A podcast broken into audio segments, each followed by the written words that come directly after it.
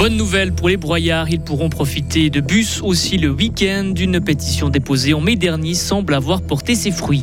Sel, argile, aluminium, or, bois, coton, qui négocie les matières premières en Suisse? Le Conseil fédéral veut enfin savoir, mieux vaut tard que jamais, analyse l'ONG Publicaille. La trêve devrait durer encore quelques heures dans la bande de Gaza. C'est une bonne nouvelle. C'est une évolution positive. Les jeunes de la Broye auront enfin des bus le week-end. Les transports publics fribourgeois dévoilent aujourd'hui leur nouvel horaire. Il va entrer en vigueur le 10 décembre avec une bonne nouvelle pour la Broye. Des bus circuleront le week-end sur la ligne Estavayer-Muriste-Vuissance.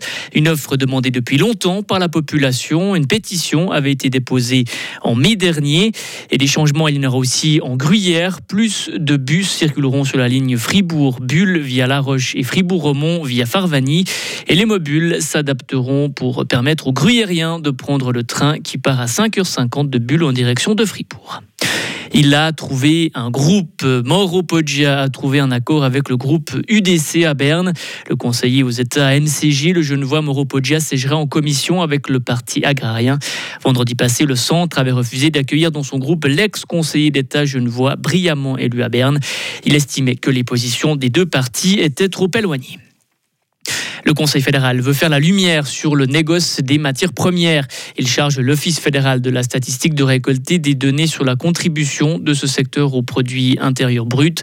L'idée, réunir pendant trois ans des informations sur la valeur ajoutée des entreprises de plus de trois personnes. La récolte de données est un premier pas, estime l'association Public Eye. Adria Budricarbo, enquêteur spécialisé dans les matières premières. C'est une évolution positive mais c'est assez incompréhensible et dangereux que ça arrive euh, aussi tard. Moi, ça me fait surtout penser à une de ces innombrables citations qu'on attribue à, Albert Einstein. Il disait vouloir mourir en Suisse parce que euh, tout arrive euh, avec 50 ans de retard par rapport aux autres pays. Pour les statistiques sur les négociants, c'est à peu près la même chose. Ils sont ici depuis plus de 50 ans. Ils représentent une part toujours plus élevée des impôts collectés, ils emploient beaucoup de personnes, mais contrairement à ce qui se passerait dans n'importe quel autre pays, jusqu'à présent, le Conseil fédéral n'a jamais voulu savoir qui étaient vraiment ces négociants, qu'est-ce qu'ils faisaient, quels étaient les flux commerciaux. Maintenant, donc pour la première fois, on va faire un sondage un peu plus précis sur un certain nombre de sociétés, mais pour l'instant, c'est limité à trois ans.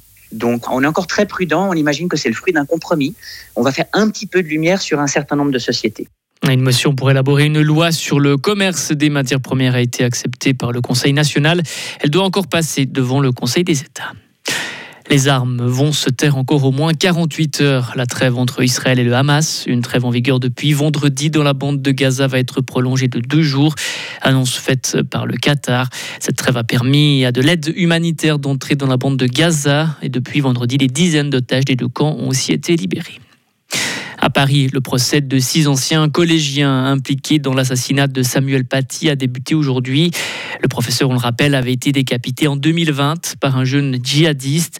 Ce dernier reprochait à l'enseignant d'avoir montré des caricatures de Mahomet dans un cours sur la liberté d'expression. Les jeunes jugés aujourd'hui sont accusés d'avoir surveillé les abords du collège et désigné Samuel Paty à l'assaillant contre de l'argent. Ce procès se tient à huis clos jusqu'au 8 décembre.